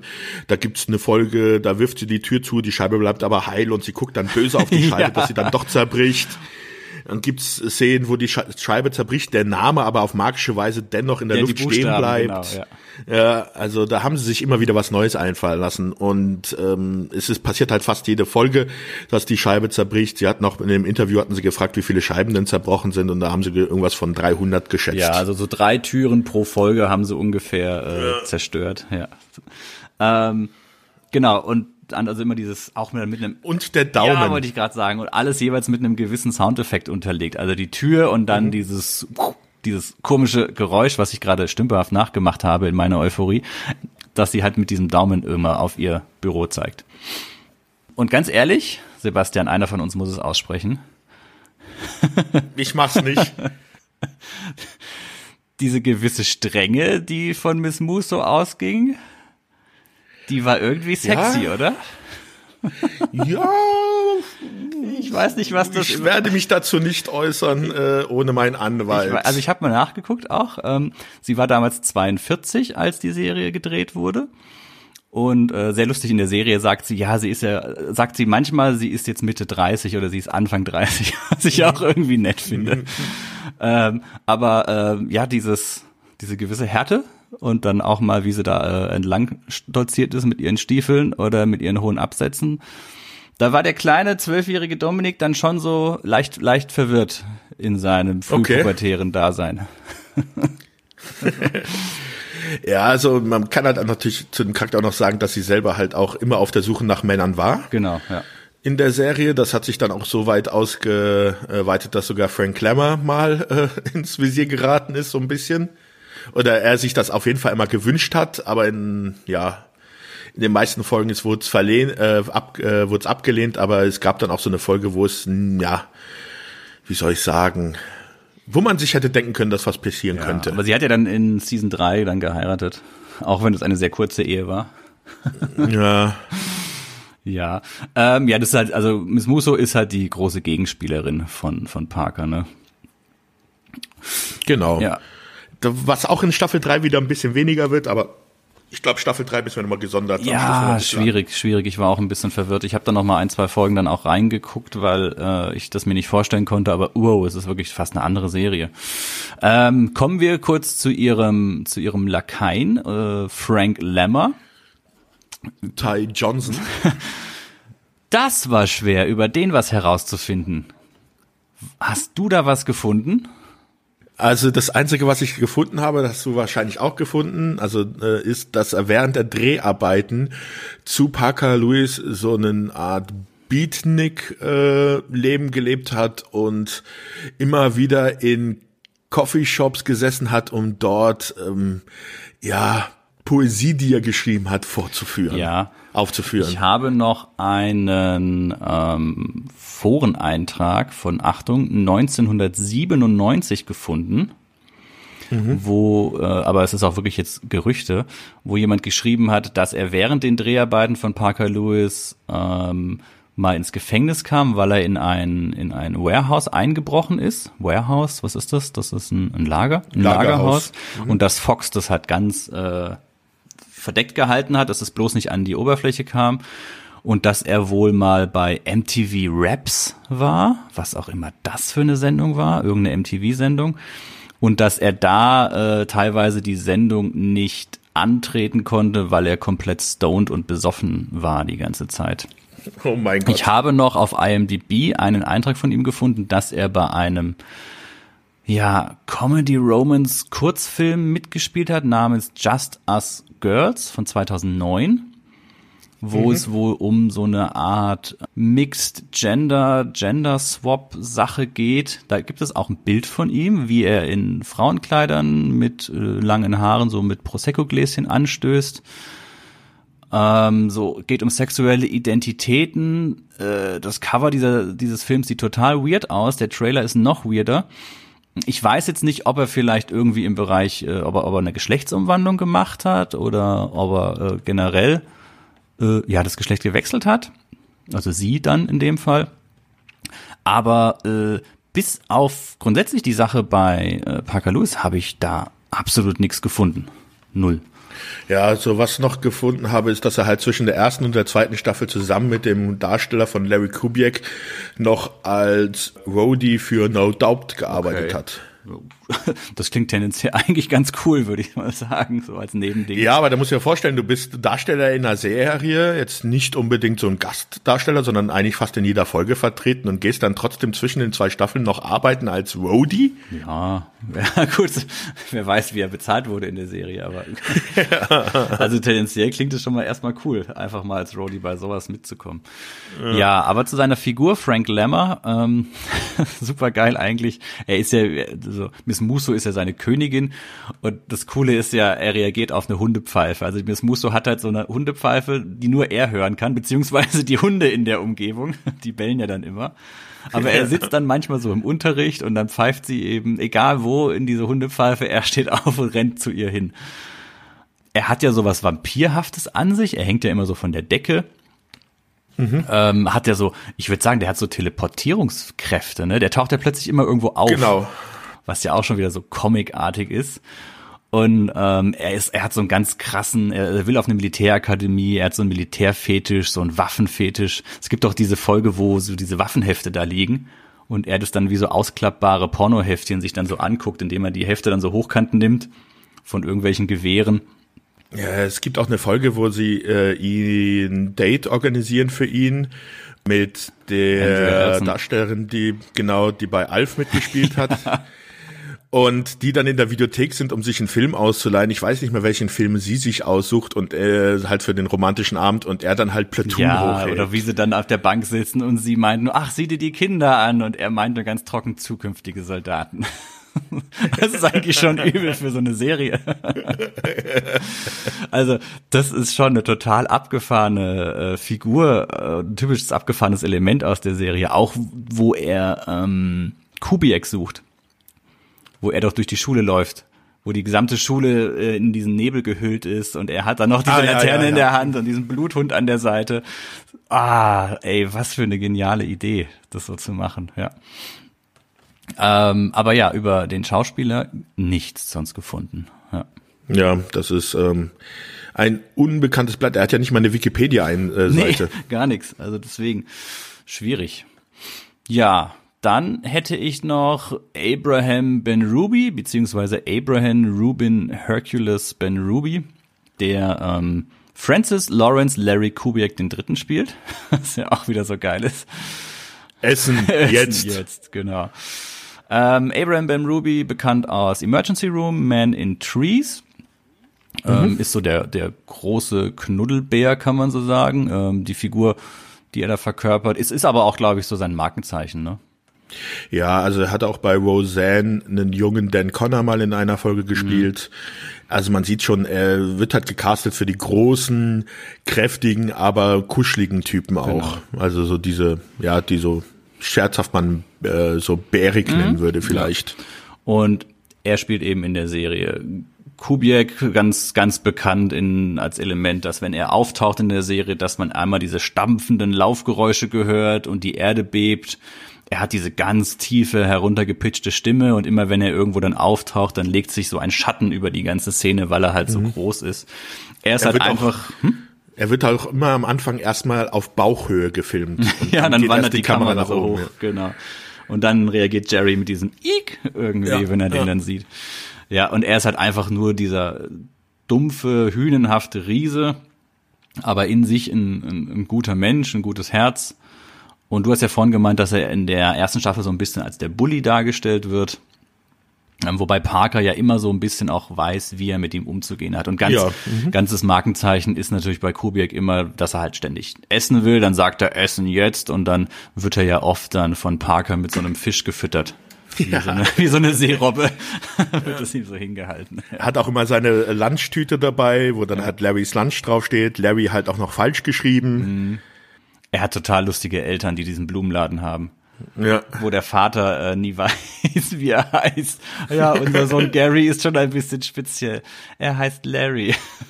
ja, so geil, dass er halt in einem Blumenladen aushilft ja auch nebenbei. Äh, die, Ach, äh, ja. Larry Kubiak ist einer der coolsten Charakter, auch wenn er nicht viel zu sagen hat. Also mhm. ich glaube, der ist auch noch prägend für die Leute aus den 90er Jahren bis heute noch. Also ich kenne Leute, die noch heute über ihn reden. Ja. Außer uns. Das ist, ja, das ist halt auch so ein typischer, so ein, so ein, so ein Stereotyp. Tatsächlich, ähm, so, so jemanden gab es wirklich an jeder Schule, ne? Ja, aber das wird auch dann in späteren Folgen halt häufiger gebrochen. Dann gibt's eine Folge, wo ein neuer Bully in der Schule ist, der das äh, die Schule an sich reißen will und ähm, Larry hat zu dem Zeitpunkt gerade eine Freundin, die halt absolut auf äh, dafür steht, dass halt keine Gewalt angewendet wird und deswegen ähm, lässt Larry ihn halt gewähren, bis es dann am Schluss doch zu einem Showdown kommt und man erfährt, dass Larry eigentlich sich noch nie geprügelt hat, mhm. weil halt immer seine Statue schon ausgereicht hat äh, Statur. Ähm, eine Statue. Es gibt eine Statue von ihm. äh, und äh, er dann doch auf einmal dann mit ihm kämpfen muss und er haut dann einfach einmal auf einem Bus, der dann in alle seine Einzelteile mhm. zerfällt und das reicht dann auch schon wieder aus, um halt der große Macker in der Schule zu sein. Ja, es ist also es ist schon sehr lustig.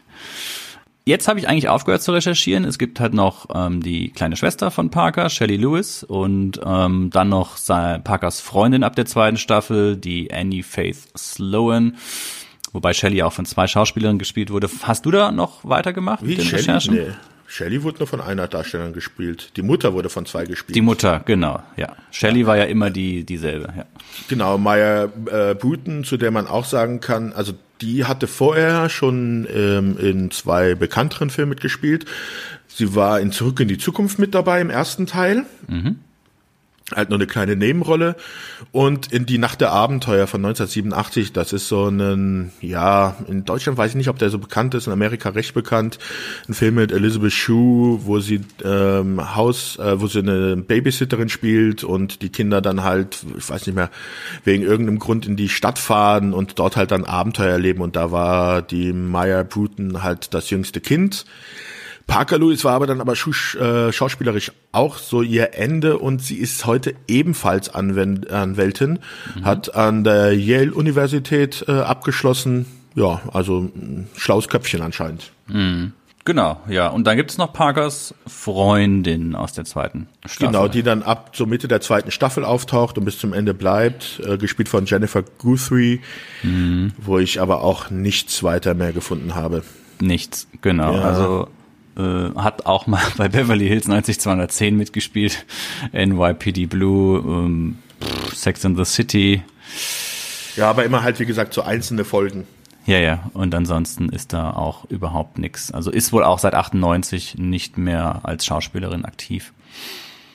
Ja, und dann bin ich eigentlich, was die Darsteller angeht, durch. Was vielleicht noch ganz interessant ist, was heißt ganz, ähm, die Serie hat ja nur drei Staffeln Mhm. Aber trotz dieser drei Staffeln und dieser relativ übersichtlichen Anzahl an Folgen, ähm, wahnsinnig viele saumäßig coole Gastauftritte. Hast du dir mal die Liste ja. der Gastauftritte angesehen? Ja, da gab's viele. Allein in der ersten Folge Mila Jovovich. Das ist, ist ja schon Ja, sehr, sehr aber geil. das würde ich jetzt nicht sagen, dass das ein Gastauftritt war. Das war ja. da noch, da war sie noch nicht so bekannt. Da war sie, glaube ich, schon Model, aber noch nicht ganz so das die große Nummer. Und dort hat sie halt den Love Interest für Parker und Mickey gespielt, die sich Genau, halt beide ja. um sie geprügelt haben, so ungefähr. Ja, aber es gab Gastauftritte von Ozzy Osbourne, Shannon Tweedgar hat den Gastauftritt, ähm, Weird Al Yankovic hat den Gastauftritt. Der ist auch sehr lustig. Da taucht er Ja. immer im Hintergrund am Klavier auf. Aber einer meiner Lieblingsgastauftritte ist Robert Zemeckis, muss ich sagen. Mhm. Das ist Regisseur von Back to the Future, der in einer Folge auftaucht, so als Regisseur in einer Dokumentation über eine Rocksängerin. Ja. Und dann ähm, rausgeschmissen wird aus dem Raum mit den Worten, äh, auch du Spielberg. Ja, dieses, das ist ja so, ah, da kommen wir noch zu, das sind ja eh so viele geniale Ideen. Äh, Robert Englund hat mitgespielt. Mal Ja. als Gast, also Freddy, Nightmare on Elm Genau. Street, äh, Michael Dorn, Lieutenant Commander Worf aus Star Trek hat mal mitgespielt. David Faustino, wie du vorhin schon erwähnt hattest, Genau. kommt ganz kurz vor und zwar äh, im Detention, also gibt es ja überhaupt was in Deutsch? Nachsitzen. Ähm, steht dann ähm, halt David Faustino da mit einem T-Shirt von Poe Kai und sagt, dass er von Frank Lemmer zum Nachsitzen verdonnert worden ist, obwohl er nicht mal Schüler dieser Schule ist. Ja, das ist ja sowieso genial, dieser Nachsitzenraum an der Schule. Das ist wie so eine Sammelzelle in irgendeiner kleinen, ähm, ja, in so einer kleinen Polizeistation irgendwo downtown, wo einfach nur die Leute reingestopft werden und da bleiben müssen. Vor allem sehr cool, diese, diese drei Rocker oder was das da sind. Diese ganz tumpen, die da nie rauskommen, die da immer drin sind. Wie, wie ist denn die Welt da draußen? Ja. Was ist passiert? Es gibt Fernsehen den ganzen Tag. Oh. Wir haben noch Andrea Elson, hatte ich ja auch schon gesagt. Lynn von Alf hat auch ja. äh, eine Rolle. Und ähm, allein das eben für so eine Serie, so eine, so eine Auswahl an, an Gast. Ja, aber das ist wohl auch mit einfach der Beliebtheit der Serie hat das zusammengehangen. Also da hatte auch der Produzent wieder in einem Interview gesagt, dass ähm, die haben sich ja Büro geteilt und hatten viele Leute, die gearbeitet haben, aber dass es so viele Anrufe gab, dass er irgendwann mal selber ans Telefon gegangen ist und dann jemand am Telefon dran war und sagte, hier, hey, äh, ich möchte gerne mit dem Produzenten sprechen. Ja, ich bin selber dran. Äh, ich will unbedingt in der Serie auftauchen. Wer ist denn da drin? Little Richard. Dass selbst die Leute bei ihm angerufen haben, um zu sagen, hier, wir wollen in der Serie einen Gastauftritt haben. Ja, das ist genial. Äh, Cassandra Peterson hat ja auch eine Rolle, äh, eine Gastrolle gehabt. Ich weiß nicht, ob dir das was sagt. Nee, da musst du mir jetzt auf die Sprünge helfen gerade. Elvira, Mistress of the Dark. Ah, okay. Ich, Elvira Neunzig- sagt mir aber ja, ja. Ja, 90er Jahre, ich weiß es nicht, ob man das als ja so Horror-Sex-Symbol ähm, darstellen kann. War in den 90ern, war das so der, der feuchte Traum eines jeden vorpubertären Jungen, glaube ich. Ähm, sie hatte auch eine, eine Nebenrolle als Elvira, weil es natürlich auch genau in diese Zeit fällt. ja. Also, äh, wow, richtig cool. Ja, wir haben es ja schon gesagt, die Serie war krass ihrer Zeit voraus. Ähm, sie wirkt im Endeffekt wie so ein wie so ein Cartoon, so ein bisschen so comicartig und surreal. Alles ist immer mit irgendwelchen Soundeffekten ähm, unterlegt, die man eigentlich so aus Comics und, und aus, aus Cartoons kennt. Es gibt so eine sehr sehr starke Bildsprache und ganz wichtig ist ja auch die die Kamera, die sich ja, das ist ja keine starre Kamera, sondern die haben ganz ganz viel in der Serie gemacht, was die Kameraarbeit angeht. Also Genau, eine sehr bewegte Kamera. Sehr viele ähm, Schräglagen der Kamera, dann auch sehr viel, wo im Nachhinein noch mal ein bisschen bearbeitet worden ist äh, am Bild. Ähm, das sieht man manchmal die Szenen dann, dass sie wohl ein bisschen näher äh, rangezoomt sind oder äh, rausgezoomt haben. Du siehst nämlich dann oben links und oder unten an irgendeiner Ecke dann halt noch diese Schatten, äh, ob die jetzt von der Mattbox sind oder einfach da kein Bild vorhanden war, weil das einfach dann so, sie sich so zurecht gedreht haben, wie sie es haben wollten und dabei dann das gar nicht gefilmt haben, diese Ecke. Aber auch mit den Comichaften, was du erwähnt hast, also das ist nicht nur auf der äh, Soundebene, wir haben zum Beispiel auch Szenen, wo dann Jerry in einem ähm, von diesen Studentenschränken abhaut und aus einem anderen wieder herauskommt. Also so ein typisches Motiv, das man auch zum Beispiel aus Scooby-Doo-Serien oder sowas kennt, mit den Türen links rein und rechts wieder raus. Ja, Klassiker. Das, das kommt auch äh, in Massen vor. Auch die eigentlich, also wie gesagt, das ist eine real gewordene Zeichentrickserie. Ja, irgendwie schon. Oder auch wenn irgendwie jemand wegläuft, dass dann so ein Windstoß irgendwie äh, äh, so entsteht oder wenn jemand auf einen zuläuft, dass dann so, dass man so nach hinten geschubst wird von einem Windstoß oder sowas, die Haare fliegen und dazu dann dieses Geräusch. Du hast manchmal den leeren Schulgang, wo dann so eine Steppenhexe durchrollt. Ja. Also da, da, sie haben sich immer sehr viel einfallen lassen. Ähm, sie haben auch gesagt, dass eigentlich das Schönste am Produzieren dieser Serie im Nachhinein auch immer die Soundeffekte waren. Da haben sie sich zusammengesetzt und haben dann versucht, irgendwelche Soundeffekte zusammen zu generieren. Und pro Folge gab es wohl über 300 Soundeffekte, die eingespielt mhm. worden sind. Und dann gibt's halt auch solche Geschichten, wo es darum geht, hier, da brauchen wir ein Geräusch, äh, irgendein Wimmern, wo dann der Produzent gefragt hat, können wir nicht irgendeinen Hund treten und das aufnehmen? Also das hat er scherzhaft gemeint, aber die haben da anscheinend sehr viel Spaß bei der äh, Post-Production gehabt. Ja, sie haben ja auch viele Ideen gehabt, die dann, glaube ich, nicht verwendet worden sind, gerade auch um Kubiak herum, dass da eigentlich, dass er ja mal einen Schüler gegessen hat. Ja, die Geschichte habe ich auch gelesen, dass sie dann Aufnahmen von innerhalb des Magens machen wollten, ja. dass wenn er immer Wasser trinkt, dass dann der Schüler immer Wasser auf den Kopf kriegt. Ja, das ist halt auch völlig abgefahren, ja. ähm, ja, äh, dann auch dieser dieser dieser Pixelübergang. Also sie hatten ja selten mhm. äh, so einen normalen Cut, sondern sie haben ja dann immer das Bild verpixeln lassen und dann sich aus Pixeln wieder aufbauen lassen. Ja. Das ist ja auch da ganz bekannt. Wurde auch in der dritten Staffel dann dann weggenommen. Da wurde dann auch wieder die oder die vierte Wand durchbrochen, indem man der Parker irgendwann sagt, jetzt ist Schluss damit.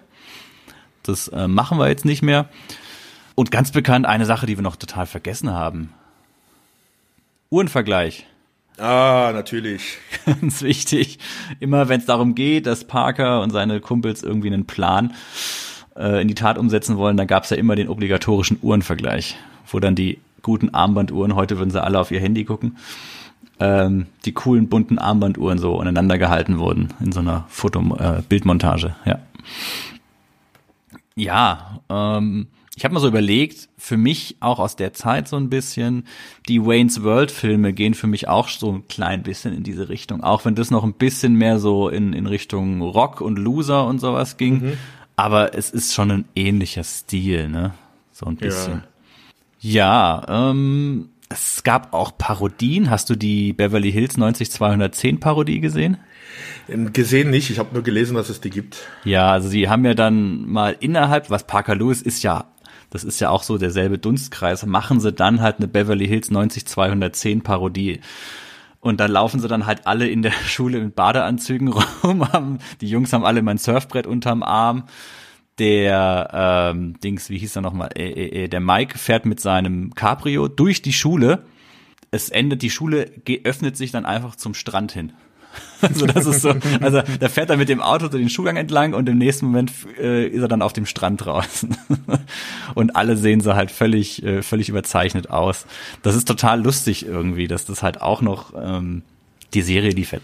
Zeitgleich, ja, aber, ne? Ja, was auch, das ist halt auch zum Beispiel nochmal ganz nett, dass ähm, nämlich dann im späteren Verlauf der Serie halt auch die Macher, denen gesagt worden ist, hier, äh, wir müssen so ein bisschen auch in Richtung 90210 gehen. Die wollten ähm, so ein bisschen in die Richtung von äh, CW vom Sender äh, mhm. damit, das ähm, um halt, ja, es gab Situationen, also die, man muss halt auch sagen, dass die erste Staffel, die hatte dann ähm, 26 Folgen, die zweite Staffel lief und dann kamen dann irgendwann mal die Senderchefs auf die Produzenten zu und haben gesagt, ja, wir mögen die Show eigentlich, aber wir müssen sagen, das wird so ein bisschen repetitiv gerade. Also es wiederholt sich alles. Und es stimmt ja auch irgendwie. Das habe ich hier als ja. großen Kritikpunkt nämlich auch tatsächlich stehen. Ja.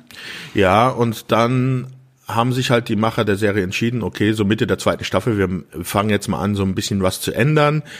Da wurde dann halt der Charakter von Annie Sloan eingeführt, die dann zur festen Freundin von Parker Lewis wird dadurch hat man dann schon mal eine äh, Sendung, äh, eine Änderung in der Sendung gehabt. Aber das war dann auch so der Untergang, so der äh, langsam schreitende Untergang der Serie. Mhm. Haben auch die Produzenten gesagt, das war, sie wissen halt nicht, ob das da wirklich der richtige Weg war. Also sie mussten halt was ändern, weil es halt wirklich sich wiederholt hat. Aber das Problem bei so einer Serie wie Parker Lewis ist halt mit der festen Freundin, das ist halt nicht unbedingt das, was die Leute sehen wollten. Es ging ja in vielen Folgen darum, das Problem, die Probleme, die sie hatten, äh, halt eine Freundin zu finden. Und jetzt hatte Parker Lewis eine feste Freundin und jetzt hattest du dann auf einmal die Probleme, Beziehungsprobleme, die dann äh, behandelt worden sind. Genau, die wir kleinen Single-Zuschauer überhaupt nicht nachempfinden konnten. Genau. Weil wir keine Freundin hatten ja. im Alter. Und dann Wie war traurig. das, das ging aber noch in der, am Ende der zweiten, bis zum Ende der zweiten Staffel hatte ich echt kein Problem. Das war noch, Ja. weil es halt noch was Neues war, das wurde noch äh, gut erzählt. Aber mit der dritten Staffel äh, ging es dann schon ziemlich bergab. Die ersten sechs Folgen haben zum Beispiel gar nicht mehr in der Schule gespielt, sondern da waren Sommerferien und das hat die ganze Zeit irgendwie im Schwimmbad oder am Strand gespielt. Und da Frank Lemmer ist aus der Serie rausgeflogen. Äh, ich habe leider keinen Grund gefunden, warum. Also wurde nie irgendwo thematisiert, warum er aus der Serie raus war.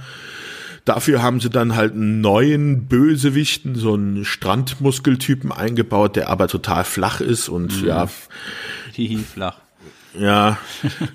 äh, Miss Musso haben sie auch irgendwie einen Zahn gezogen. Sehr entschärft worden, ja. ja. Die hat ja dann fast schon ein freundschaftliches Verhältnis zu Parker Ja, irgendwie. genau, und das passt, passt halt gar nicht. Dann äh, kommt noch ein neuer Charakter, der Coach dazu. Das ist halt auch so ein äh, sehr übergewichtiger Mann, der die ganze Zeit nur der, der Frau Musso hinterher hechelt und irgendwie so eine Art Ersatzvater für Larry Kubiak wird. Parker Lewis, es fängt halt auch schon damit an, er hat eine neue Frisur, ist halt nicht mehr, er hat nicht Andere mehr diese, Klamotten. also sei, in den ersten zwei Staffeln hatte er auch schon so eine richtig comichafte Frisur, diese, mit dieser Föhn, äh, Hochtolle. Das ist dann in der dritten Staffel ist das weggefallen, hatte nur noch einen normalen Seitenscheitel, die Hemden waren nicht mehr so ausgefallen. Das ganze Comichafte, dieses ganze Surreale in der Serie wurde heruntergefahren, ist weniger geworden. Es wirkte ein bisschen mehr, als wenn es so, so, eine, so eine Art Mainstream-Serie werden würde. Ja, ich hatte auch gelesen, dass sie, dass der Sender auch gesagt hat, hier, wir wollen ein breiteres Publikum erreichen damit. Wir wollen nicht mehr so ähm, ein Spezialpublikum, sondern broader Audience, hatte ich in dem Interview gelesen. Und dass das wohl auch der Versuch war, viel mehr in der dritten Staffel dann die Leute da ins Boot zu holen. Aber die Serie wusste nicht so richtig, glaube ich, dann, wohin sie eigentlich will. Ne? Ja, das ist halt ein bisschen schade gewesen. Dadurch hat er dann die dritte Staffel sehr stark abgebaut und es gibt auch keinen offiziellen Grund, warum die ähm, Serie eingestellt worden ist. Das wurde nie irgendwo wirklich offiziell verlautbart, die, dass es ähm, irgendeinen Grund geben würde, warum die Serie. Sie wurde dann einfach eingestellt, wahrscheinlich, weil ähm, Fox nicht das Publikum erreicht hat, was sie haben wollten. Die Serie war sehr erfolgreich bei den 18 bis 34-Jährigen, aber über 34 bei dem bei dem restlichen demografischen Publikum ist die halt vollkommen durchgefallen. wundert mich eigentlich 18 bis 34. Also jetzt schaue ich es mir halt an mit dem mit der Nostalgiebrille, aber damals würde ich eher sagen so ja 12, 12 bis 18 irgendwie so, wenn das eine Gruppe ist. Ja, ich weiß aber nicht, ob damals auch wirklich schon die 12 bis 18-Jährigen ähm, geratet worden sind in Okay, der Zeit. okay. Weil das war ja so die Serie, die klar mich da komplett abgeholt hat. ne? Ja, aber die 18 bis 34 34-Jährigen ist eigentlich schon eine recht relevante Gruppe, weil das auch eine sehr kaufkräftige Gruppe normalerweise ist. Ja. ja, aber ich muss sagen, ich habe ein paar Folgen so querbeet geguckt, wie ich das immer mache. Es stimmt schon, dass die, äh, trotz dieser starken Bildsprache, die die Serie hatte, dass es schon sehr eintönig wurde, weil halt sehr viele Running Gags dabei waren, die wirklich in jeder Folge teils mehrfach wiederholt wurden. Ne? Ja, aber die haben funktioniert. Also ich, man hätte wahrscheinlich nicht vier, fünf Staffeln darauf aufbauen können, aber ich glaube, man hätte auch die drei Staffeln auf der gleichen Qualitätsstufe weiter durchproduzieren können auf diese Art und Weise. Ja, wobei auch Es bei paar 70 Folgen, das wären heute wahrscheinlich auch wieder fünf Staffeln, ne? Ja. Das Lustige ist ja, dass die erste Staffel mit vier, mit 22 Folgen halt gebucht war. Ähm, und zeitgleich, also wirklich zeitgleich mit der Ferris Bueller Serie lief. Ähm, die halt direkt auf dem Film basierte, die aber es nicht über die erste Staffel geschafft hat und ähm, die halt schon gleich am Anfang durchgefallen ist. Da war Parker Lewis klar der Gewinner, was dann auch zu so einer schönen kleinen Anekdote führt. Man hat nämlich vom Produzenten, die Produzenten haben dann nämlich noch vier Folgen nachbestellt für die erste Staffel und da haben sie dann noch einen kleinen Gag am Ende der ersten Staffel eingebaut, die Macher. Und zwar siehst du dann so von hinten, als wenn sie im Kinosessel sitzen würden, zwei Typen, die sich gerade so das Ende der Serie noch angeguckt haben, der ersten Staffel von Parker Lewis. Und dann sagt der eine zu dem anderen, siehst du Ferris, so macht man das. Und dann gehen die raus. das ist genial, solche kleinen, solche kleinen Seitenhiebe. Super. Ja, dafür war die Serie halt dahingehend auch echt bekannt. Und wir haben es ja schon gesagt, alles, was die Serie so, oder vieles, was die Serie so gemacht hat, das war halt unglaublich wegweisend für die Dinge, die danach gekommen sind. Scrubs, ganz, ganz stark. Malcolm mittendrin. Ähm, ich würde sogar sagen, vielleicht heute sowas wie Gregs Tagebuch hat da auch so ein ja. bisschen seine Ideen rausgezogen. Ja. Deswegen ist die Serie auch so wegweisend, ne? Sie sind ja auch Vorreiter im Bezug auf zum Beispiel auch auf das Internet. Es gibt eine Folge, da geht es schon um Internet-Dating. Da hat dann Parker Lewis lernt einen über das Internet kennen, mit der er sich verabredet, die dann halt nicht so aussieht, wie er sich es vorstellt. Ja, sie ist übergewichtig, glaube ich. Genau. Bisschen, ja. Sich dann aber trotzdem mit ihr trifft. Da wird schon sowas in den Anfang der 90er angesprochen, was ja eher ja, also ich glaube, das ist in anderen Serien kommt das erst sehr viel später. Sie haben aber auch außerhalb der Serie ähm, ist zum Beispiel auch ähm, die Serie sehr mit dem Internet verwoben, weil die, die Parker Lewis, der Coole von der Schule, eine der ersten Serien war, die im Internet einen Bass hatten. Und zwar oh. gab es nämlich eine Mail Mailing List, die Flamingo Digest. Das war eine der ersten Serien, die halt dann auch im Internet präsent war. Und die Macher haben dann auch Leute von dieser Seite, also von dieser E-Mailing-List von The Flamingo Digest an Z eingeladen, dass sie bei der Show dabei sind. Mhm. Die wussten also schon genau, das Internet, das ähm, wird schon Einfluss auch auf unsere Serie haben und äh, auf die Zuschauerzahlen und haben da dann schon mitgearbeitet. Mhm. Ja, ähm, paar Jahre zu früh vielleicht insgesamt, ne? Ein bisschen zu früh das Ganze gewesen. Wenn das Mitte der 90er gekommen wäre, wäre das, glaube ich, äh, so eine Serie gewesen, die vielleicht zehn Staffeln gehabt bekommen hätte. Könnte ich mir auch vorstellen, ja, dass da, wenn sie da noch ein bisschen, bisschen diverser sich aufgestellt hätten, insgesamt das ganze Setting noch ein bisschen weiter, breiter aufgestellt haben. Ich meine, man hat es ja bei Scrubs gesehen, ne? Es funktioniert ja. ja mit einem festen Ort irgendwie. Klar, in einem Krankenhaus passiert jetzt mehr als ähm, an der Schule. Ja, du aber kannst auch keine zehn Jahre an der Schule bleiben, außer du heißt Larry Kubiak. Ja, oder Bart Simpson, ne? Ja. der immer noch in der vierten Klasse ist. Ja, da hätte, wäre einem mit Sicherheit was aufgefallen. Klar, gut, Location-Wechsel kann auch blöd sein. Bei Scrubs war das auch sehr ungesund, äh, wo sie dann auf die Medizinschule da gewechselt haben. Ja. Aber ähm, da wäre, da wäre, glaube ich, auch tatsächlich mehr drin gewesen. Auf der einen Seite passt die Serie unglaublich gut in ihrer Zeit. Auf der anderen Seite hat sie halt vieles gemacht, ja, was eigentlich äh, später erst so richtig gezündet hat. Mhm. Sebastian, mein Zettel ist fast schon leer. Wollen wir zu einem Fazit kommen oder hast du noch irgendwelche Sachen? Ja, wieso nicht? Okay. Also, hm, wie, wie fange ich an? Oh oh.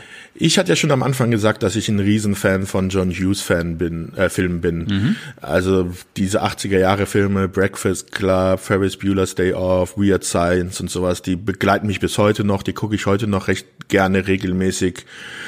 Millie Wong, äh, Ringwald, äh, Michael Anthony Hall, das sind so die Helden meiner Jugend. Und da gehört auch Parker Lewis dazu. Denn mhm. er hat wirklich dann Anfang der 90er die Lücke geschlossen, die durch den Wegfall dieser Teenie-Filme ähm, ja, entstanden ist. Denn wirklich diese Teenie-Filme, die hatten in den 80er Jahren hier hoch. Und so Ende der 80er, Anfang der 90er wurde das doch recht wenig. Und da hat Parker Lewis genau in diese Kerbe reingeschlagen.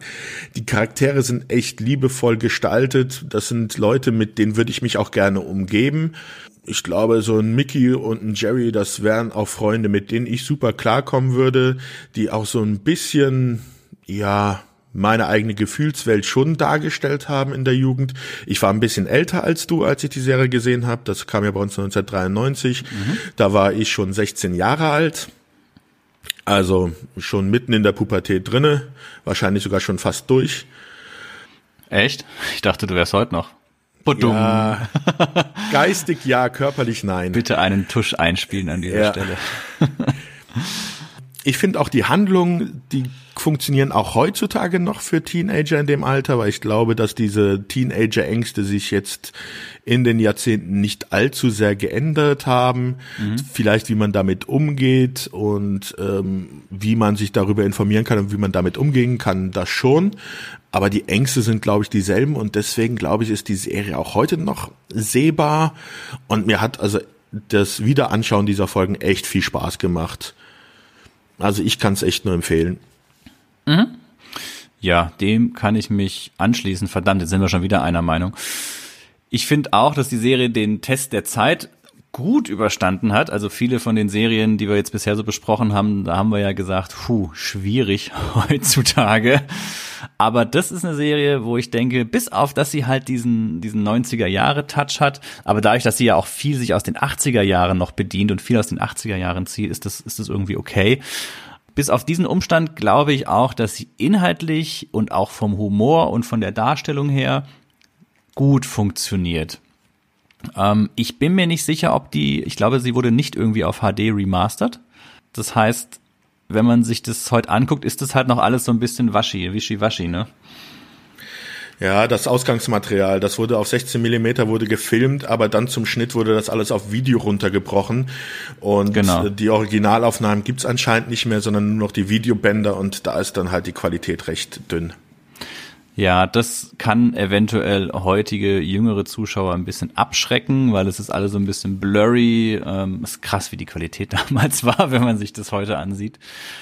Aber ansonsten, ja, uneingeschränkte Empfehlung, beziehungsweise Staffel 3 so lala. Also wenn, dann würde ich sagen Staffel 1 und 2 gucken und das reicht im Prinzip. Und es ist die Gefahr gegeben, dass es doch ein bisschen repetitiv wird mit den Running Gags mit der Zeit. Ne? Aber ansonsten ähm, auf jeden Fall ein Ding, wenn man 90er aufgewachsen ist, äh, eine Serie, die man nicht verpassen sollte. Ja, das wäre so mein Wort dazu. Ja, das ist doch schön. Okay. Sebastian, dann würde ich sagen, sind wir fertig für heute. Ja. Ähm, wieder die Bitte raus an unsere Zuhörer. Denkt dran, wenn ihr diesen Podcast anhört, wenn ihr diesen Podcast liebt, hinterlasst uns eine wohlverdiente ähm, positive 5-Sterne-Bewertung oder was es da so gibt auf iTunes oder anderen entsprechenden Portalen, wo ihr das hört. Und wie immer, wir freuen uns ganz arg über Kommentare auf unserer Webseite. Einfach, dass wir gemeinsam so ein bisschen über die Serie sprechen, wenn ihr möchtet. Ähm, wie habt ihr die Serie empfunden? Was hat euch an der Serie gefallen? Ähm, fandet ihr Miss Muso auch so sexy oder äh, eher nicht? Würde mich auch interessieren, ob ich da der Einzige war. Naja, und ansonsten, Sebastian, wenn dir nichts weiter einfällt, würde ich sagen. Ähm, ja, eins noch. Oh. Und zwar würde ich dir gerne noch einen herzlichen Glückwunsch ausrichten, mir damit nämlich auch denn dies hier ist jetzt die zehnte Folge, ein kleines Jubiläum, die jetzt auch ein Jahr nach der ersten Folge aufgenommen wird. Wir haben das Einjährige, Dominik. ich weiß gar nicht, was ich sagen soll. Ich bin so zu, also wir haben ja nicht das Einjährige, wir kennen uns schon ein bisschen länger. Aber ähm, ist das wirklich? Wann war die erste Folge? An welchem Tag haben wir die hochgeladen? Wann genau? Also im November, äh, im äh, Februar. Aber welchen Tag im Februar weiß ich jetzt auch nicht genau. Lass mich mal kurz aber, nachsehen. Ja, aber stell dir mal vor, jetzt wärst du, äh, wir wären eine Freundin und du wärst ohne Blumen aufgetaucht. Da gäb's aber Ärger ist die Frage, wer von uns beiden die Freundin ist, ne?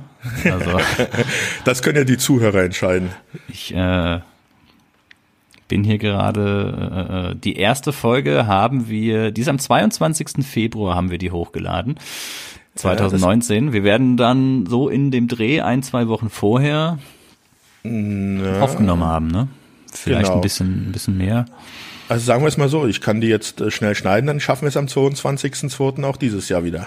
Verrückt. Dann hätten wir aber diese Jubiläumsansprache jetzt an den Anfang setzen sollen und nicht. Aber auf der anderen Seite, das ist der Bonus-Content für die ganz genau, Treuen. Für, für die das Leute, die es durchhalten Schluss. bis zum Schluss. Ja. Vor allem waren wir jetzt ganz clever. Wir haben nämlich diese ähm, dieses abschließende Gebettel um die äh, Bewertung und so weiter haben wir nämlich nicht ganz an den Schluss gepackt, wo ja, quasi jetzt, schon jeder ausschaltet, sondern jetzt da kommt jetzt noch was. Jetzt setzt du es aber wieder gerade an den Schuss. ich meine ja nur, das ist so, das ist jetzt hier so der Punkt, wo, wo wirklich ich schaue mir auch noch die, die Audiokommentare ähm, an, nachdem ich den Film schon zwölfmal gesehen habe. Oder ich warte, bis der Abspann Fans. komplett abgelaufen ist. Ja, oder ich Auch wenn das keine Szene mehr kommt wie bei Marvel. Ja, oder ich bin schon eingeschlafen und dieser Podcast läuft halt einfach noch weiter. Ja, aber ich glaube, jetzt sagen wir wirklich mal äh, einen schönen Tag den Zuhörern da draußen noch. Ja, also dann bis zum nächsten Mal. Macht's gut. Ciao. Tschüss.